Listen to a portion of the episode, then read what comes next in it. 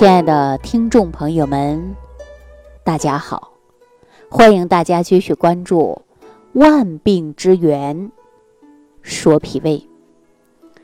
前一段时间呢，有一位朋友啊打电话啊，让我的助理呢一定要找到我。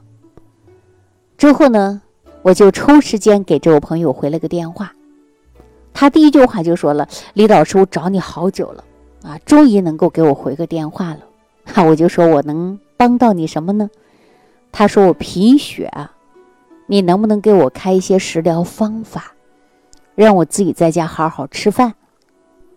我说贫血啊，我详细的了解他的情况。贫血呀，可不是完全单一的用一些食疗方法就能解决好的。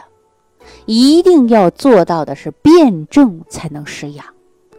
结果我就跟他聊天的过程中，我把这句话跟他说了，并不是我给你开个餐单，你每天照餐去吃，你就能补好你的血。他说为什么呀？我说我给你开再好的食谱，你买再好的食材，他也不一定给你补上来。当时他会感觉到心灰意冷。我又跟他说。你补得吸收啊，对吧？经过了解才知道，他确确实实是有慢性的胃炎。哎呦，那说到这儿啊，我也得把这句话告诉大家啊，要不然大家说贫血，吃什么补血的都补不上来。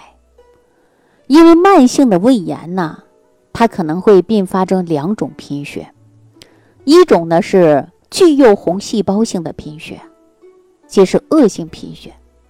大家说为什么呢？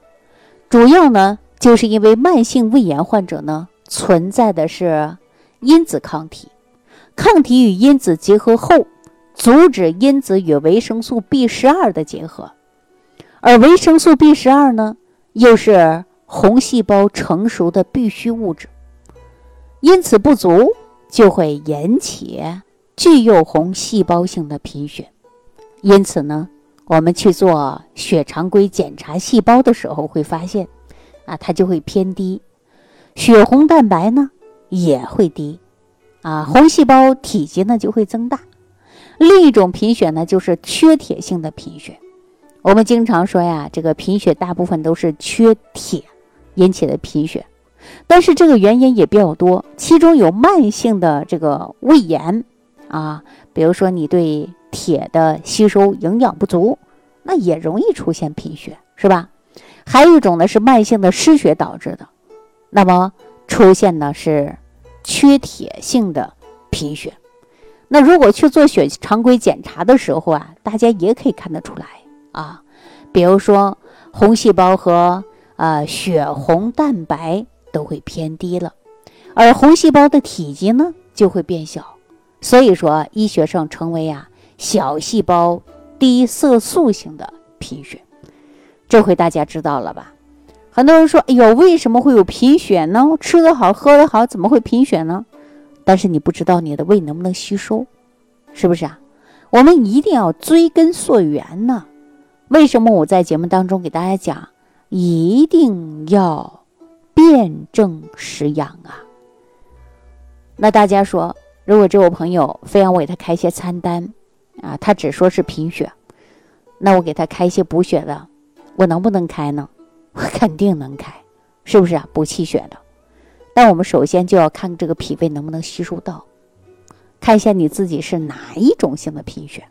后来我让他去检查了，啊，检查之后呢，他确实是一种缺铁性的贫血。大家都知道，缺铁性的贫血就很简单了呀，啊，我们就很容易补了呀。首先要补铁嘛，你补铁才能补血。那比如说很多人吃个红枣啊、阿胶啊，常年吃，他为什么补不上来呀？很简单，就是因为不补铁，你怎么能补血呢？所以说大家去做血常规一检查的时候，就自然知道了。那我们一看到以后就知道如何给他调养，就这么简单，是吧？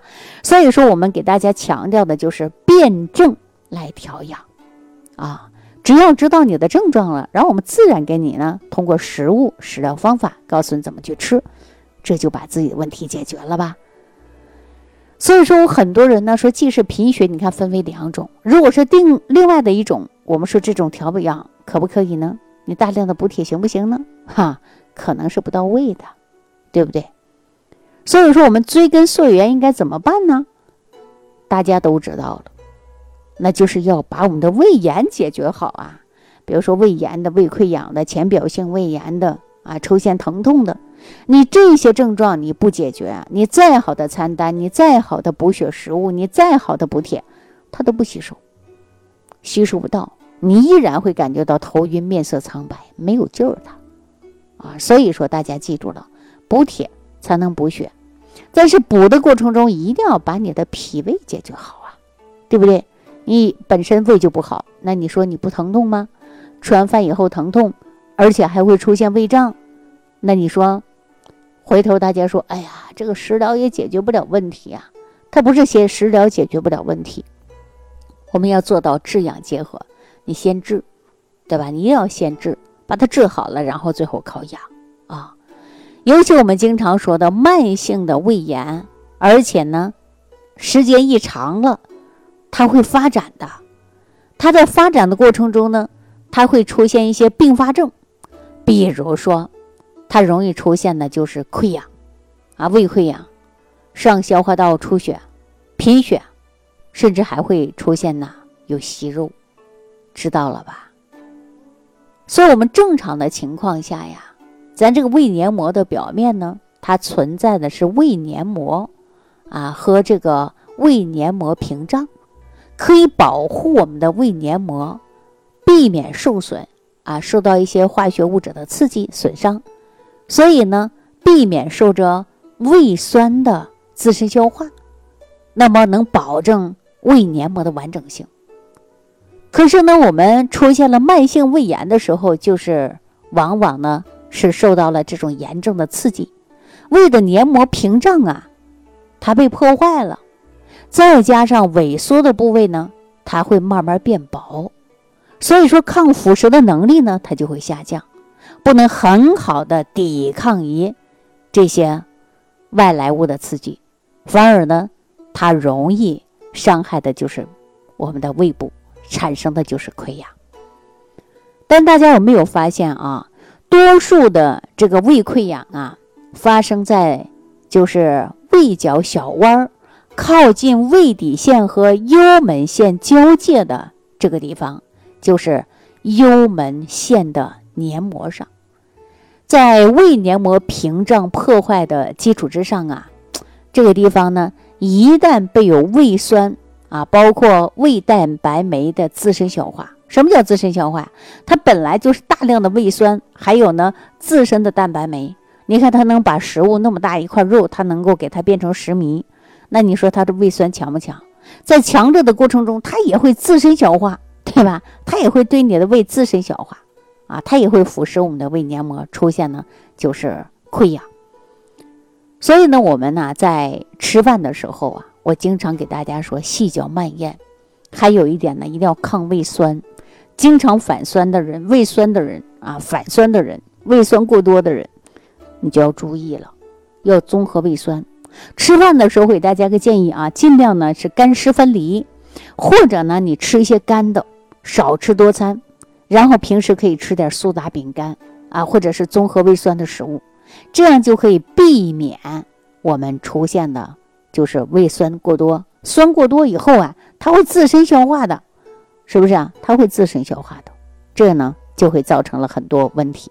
所以说，我给大家一个最好的建议方式方法呢，就是。饮食合理，作息时间合理，自我观察出现问题呢，通过食物和食疗方法慢慢来调理。如果有问题不懂不知道如何调理的情况下呢，哎，你也可以啊留言给我，看看我能不能帮到你。或者你坚持长期收听节目，我在节目当中会给大家出很多方法。就比如说今天的胃酸啊，胃酸有的人呢是下午反酸，有的人是两餐之间反酸，那我建议大家呢。也可以没事吃几块苏打饼干，是不是这是很好的方法呀？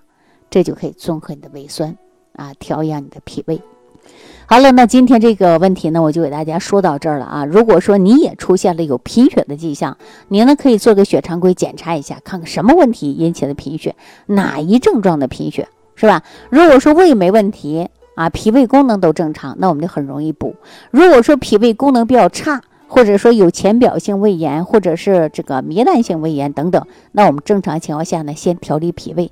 当脾胃问题调理好了，然后我们正常再补铁，补铁的同时就可以补血了。这回大家清楚了吗？好，那今天就给大家说到这儿了啊！感谢收听，感谢点赞，感谢朋友的持续关注，感谢大家的评论转发，再次感谢大家啊！下期节目当中再见。感恩李老师的爱心无私分享，听众朋友，如想直接联系李老师，请点击屏幕下方的小黄条或者下拉页面，找到主播简介，添加公众号“李老师服务中心”，即可获得李老师食疗营养团队的专业帮助。感谢您的收听。